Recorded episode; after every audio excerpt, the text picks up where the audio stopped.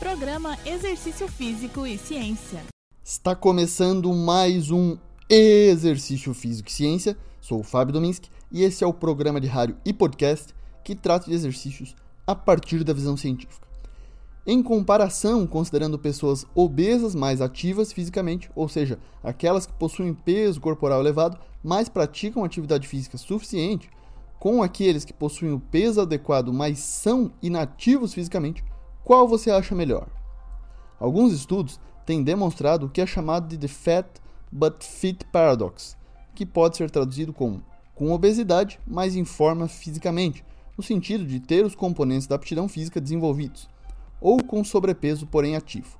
Vamos entender em que sentido isso acontece. Esses estudos demonstraram que todas as causas e risco de mortalidade por doenças cardiovasculares em indivíduos obesos, definido pelo índice de massa corporal, o IMC, percentual de gordura corporal ou circunferência da cintura, mas que estão aptos fisicamente, isto é, componente de condicionamento cardiorrespiratório acima da média para idade e sexo, não é significativamente diferente de seus equivalentes de peso normal, ou seja, o grupo teoricamente mais saudável. Ter peso normal pode não ser suficiente. Estar em forma, ou melhor, ativo fisicamente, desempenha um papel importante na saúde. O grande problema é que há uma crença geral de que ter peso normal é sinônimo de saúde, mas essa noção pode estar errada.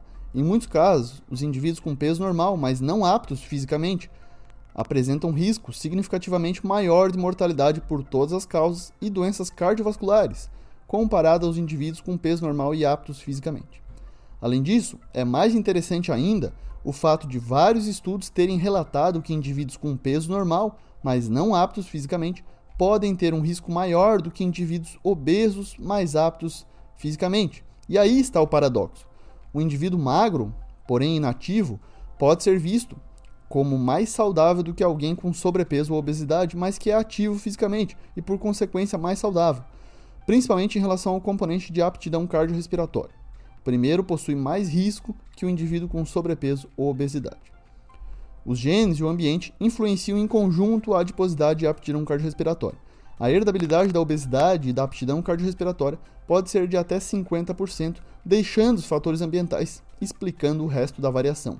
Dentre os fatores ambientais, a atividade física regular e principalmente a de intensidade vigorosa têm se mostrado as mais eficazes na melhora da aptidão cardiorrespiratória.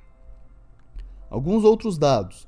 No âmbito da saúde mental, indivíduos com obesidade mais aptos fisicamente tem uma redução de 50% no risco de desenvolver depressão em comparação com indivíduos com obesidade e inaptos, ou seja, inativos também fisicamente. A obesidade, principalmente a obesidade mórbida, é um importante problema de saúde pública. Programas de intervenção no estilo de vida para a obesidade, com foco especial em exercícios e dieta saudável, são importantes.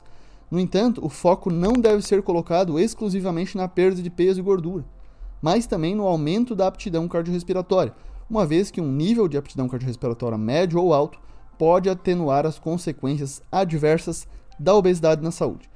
Precisamos pensar então além da simples perda de peso. Esse foi mais um exercício físico e ciência. Lembrando que todos os nossos programas estão no Spotify, no Google Podcasts, na Amazon Music e no Apple Podcasts. Um abraço e até a próxima. Você ouviu Exercício Físico e Ciência com o professor Fábio Dominski, na Rádio Desk FM 91.9.